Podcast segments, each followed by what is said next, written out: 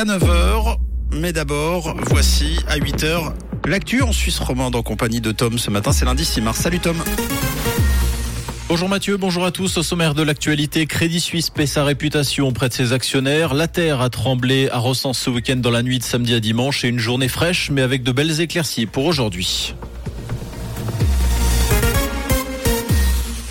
Des actionnaires qui quittent le navire Crédit Suisse, c'est le cas de la société de placement américaine Harris Associates qui aurait récemment vendu l'entier de ses parts dans la banque suisse. Harris Associates qui euh, détenait encore 10% des parts de Crédit Suisse l'année dernière. Le directeur des investissements David Hérault qualifiant l'avenir de la banque suisse d'incertain. Pour rappel, l'AFINMA, l'autorité fédérale de surveillance des marchés financiers, a adressé à Crédit Suisse de lourds reproches en matière de surveillance dans l'affaire Greensill.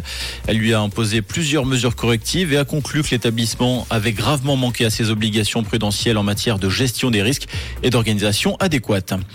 Après les accusations sur son passé fiscal, Valérie Ditli passe à l'offensive. La responsable des finances vaudoises va faire appel à un expert fiscal selon le BLIC. Il doit analyser sa situation passée pour permettre de clarifier si tout était légal et correct. Pour rappel, vendredi dernier, la RTS nous apprenait que Valérie Ditli n'avait jamais payé d'impôts dans le canton de Vaud malgré une vie active à Lausanne.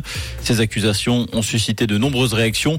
Hier, la jeunesse socialiste a exigé sa démission. Le reste de la gauche dénonce une situation grave, tandis que le centre et la droite voient dans cette affaire un procès d'intention.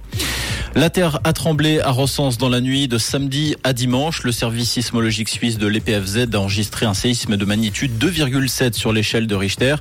L'épicentre s'est manifesté à 3 km de la ville de Recense. Près de 50 témoignages sont parvenus au centre sismologique. Le centre qui précise qu'en règle générale, il ne faut pas s'attendre à des dégâts pour un séisme de cette magnitude.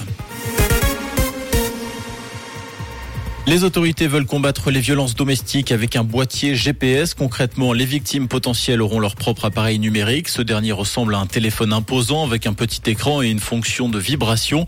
L'appareil de la victime et celui de l'agresseur sont localisés en permanence par GPS et comparés. S'ils se rapprochent trop l'un de l'autre, les autorités et la victime recevront un message d'alerte. Le comité de la conférence des directrices et directeurs des départements cantonaux de justice et police doivent encore l'approuver lors de sa séance vendredi prochain. Auquel cas ce projet pilote pourrait être lancé dès le printemps. À l'étranger, de violents heurts ont éclaté à Athènes entre policiers et manifestants après l'accident de train qui a fait 57 morts. Ce drame a suscité une immense colère face aux négligences et lacunes dans les chemins de fer du pays. Hier, 12 000 personnes ont défilé sur la grande esplanade devant le Parlement de la capitale grecque, brandissant des pancartes et des banderoles. À bas les gouvernements assassins, pouvait-on lire, mais également ce n'était pas une erreur humaine. Des manifestants ont lancé des cocktails Molotov et la police a répliqué avec des gaz lacrymogènes et des grenades assourditantes.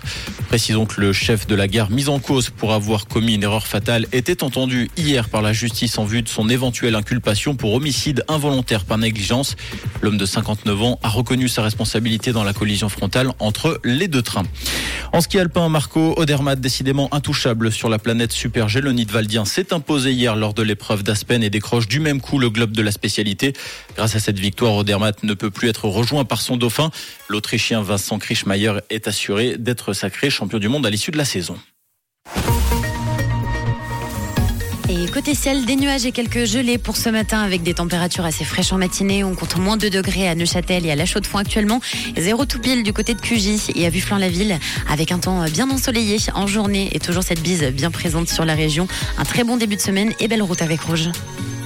C'était la météo, c'est Rouge.